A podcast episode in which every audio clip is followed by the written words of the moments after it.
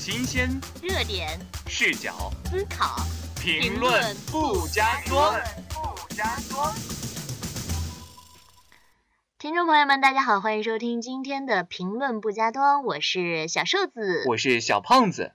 今天我们要聊到的这个话题呢，是关于大家都很在乎的一个事儿。那就是你手上的手机的流量。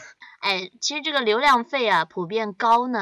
其实平时没有什么感触，但是我觉得到了月底的时候，对，而且还有一点是什么，嗯就是假期我回家，你知道吗？在学校没有感觉，一嗯回家，哇，我的流量两天就没有了。然后这种，哎，说多了都是泪啊。对对，不过我们的李哥哥李总理也是大下设令，说流量我们要该降了。总理一发话呢，我们的各个运营商啊也都有所触动啊，大家都纷纷行动起来了。比如说移动的什么流量夜间包啦，联通的三 G 升四 G 啦，什么电信的什么大促销了，这个看似蛮给力的，但仔细一看，那就没错，大家看着这些就是情况以后，就感觉哎呀，这些人真是响应总理的号召啊，就是无可限量啊。可是仔细一看，其实这些流量包的话，对我们受众来说，其实没有太大的作用，真的是这样。嗯，上就有一档调查来说，近八成的网友对这个运营商出台的政策表示不满，大量的流量看似增多了，其实变成了夜间流量。但是我们就想到这样一个问题啊，就是似乎国家就是关注的那些事儿，比如说以前咱们说到一个热点叫房价，上面一发话，下面有所触动，但是实质上到底有多少的改变呢？这是让人堪忧啊。对啊，改呀、但是感觉就像走擦边球一样。对，咱们一直是改了，但一直没有变。比如说拿加流量这个问题吧，嗯加的普遍是夜间流量包。咱回到家里，谁还用流量？都是用 WiFi 了，对吧？咱习大大都说了，年轻人要早睡觉，对，多读书是吗？多读书少睡，多读书多 早睡觉。所以说这个夜间流量感觉很鸡肋，没有用，是不是？除了这些，就是他采取的一系列措施，大家网友不满意，还有一个就是网友抱怨啊，说这个咱们移动公司在台北啊也是设有这样的，但是和大陆的两方面的收收费情况就是不一样，人家就是便宜。是拿资费来比较，港澳地区的这个资费啊，竟然如此的低，而到了大陆内陆地区呢，资费就明显增高。感觉就是一个母亲对两个孩子有点偏心了，所以国内的很多同胞都觉得，哎呀，这是怎么回事儿啊？给我一个合理的解释，这样的环境。但其实我们节目组呢，哎，就是一个高大上的、有知识水平的，于是我们就深刻为大家分析了这样一件事情。其实如果来说的话，运营商他也是有苦难言。为什么说呢？在香港这块地方呢，就巴掌大的地儿吧，它建设移动信号基站呢是非常方便的。但是我们要回到大陆内陆地区呢，如今建筑是越建越高，建设基站的困难程度也是有所增加。再比如偏远地区啊，比如说山路的那种四川的重庆地区，他们那种建设基站的密度以及广度都要增加。我们看似是流量虽然高，但是运营商是有苦难言啊。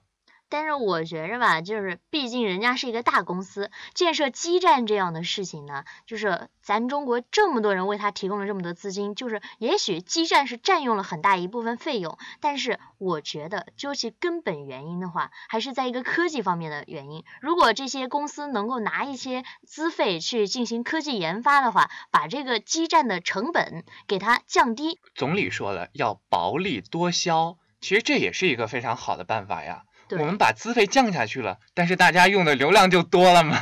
对，你，就是如果资费降了的话，我们是愿意去用一些的。同样的钱，如果可以让我多一些流量的话，我还是愿意出的。很多这消费心理不都是在这儿嘛，对吧？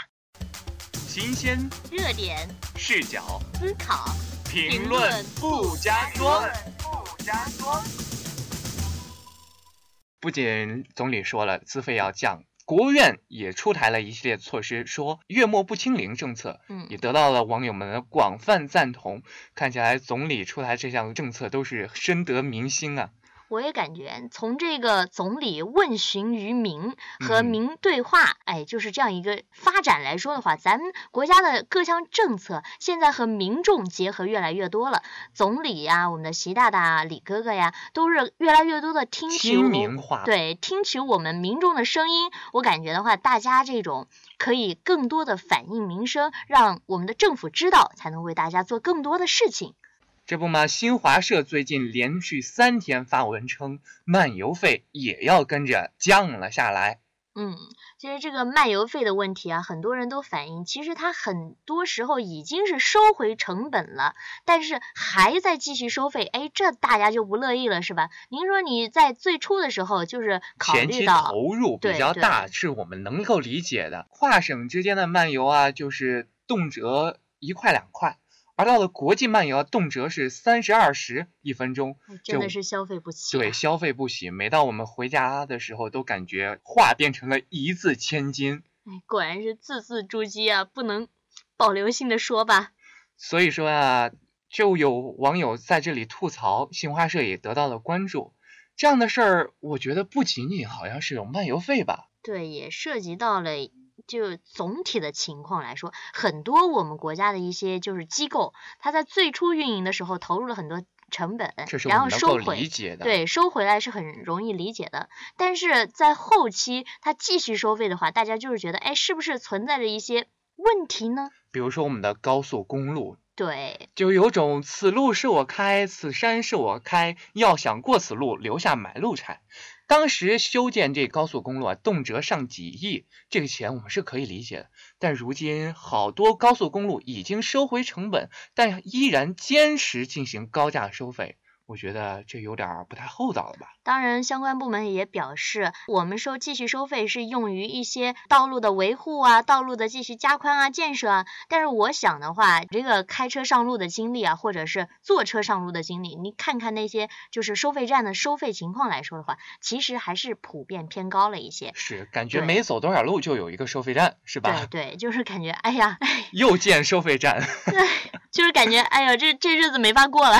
所以说，不仅仅要从中看到这个问题，流量我们要变，很多时候我们都要变。但是变与不变呢，其实它还是存在一个平衡点的。我希望更多的人用那种比较客观公正的、求真务实的态度去探寻这些事件的背后它的真相是什么。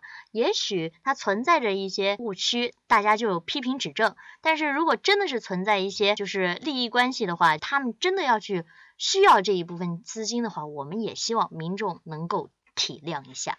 毕竟信息越发的公开，越有利于我们去了解真相，更加利于我们去把问题摆到台面上，大家共同商议，共同解决。新鲜热点视角，思考，评论不加评论不加装。好了，不多说了。哎呀，这不月底了吗？我看看，我又得叠加我的流量包了。我我真是没得哭了，你还才叠吗？我都从五块叠到四十啦，哎呀，所以说流量资费赶紧降吧，快降吧，我都要破产了。好了，本周的评论不加灯就到这里结束了，感谢您的收听，好了，小胖子和小瘦子在星期三与您不见不散，拜拜。拜拜。新鲜热点视角，思考，评论不加装不加装。本节目在喜马拉雅、荔枝 FM、微博音乐人、网易云音乐、凤凰 FM、考拉 FM、蜻蜓 FM、爱口回声、百度乐播持续为您播出。您可以关注我们的新浪微博 FM 装、微信订阅号 FM 装、邮箱 FM 装 at 幺六三，我们与您一起聊聊。主播小胖子、小瘦子、严小萌一起与。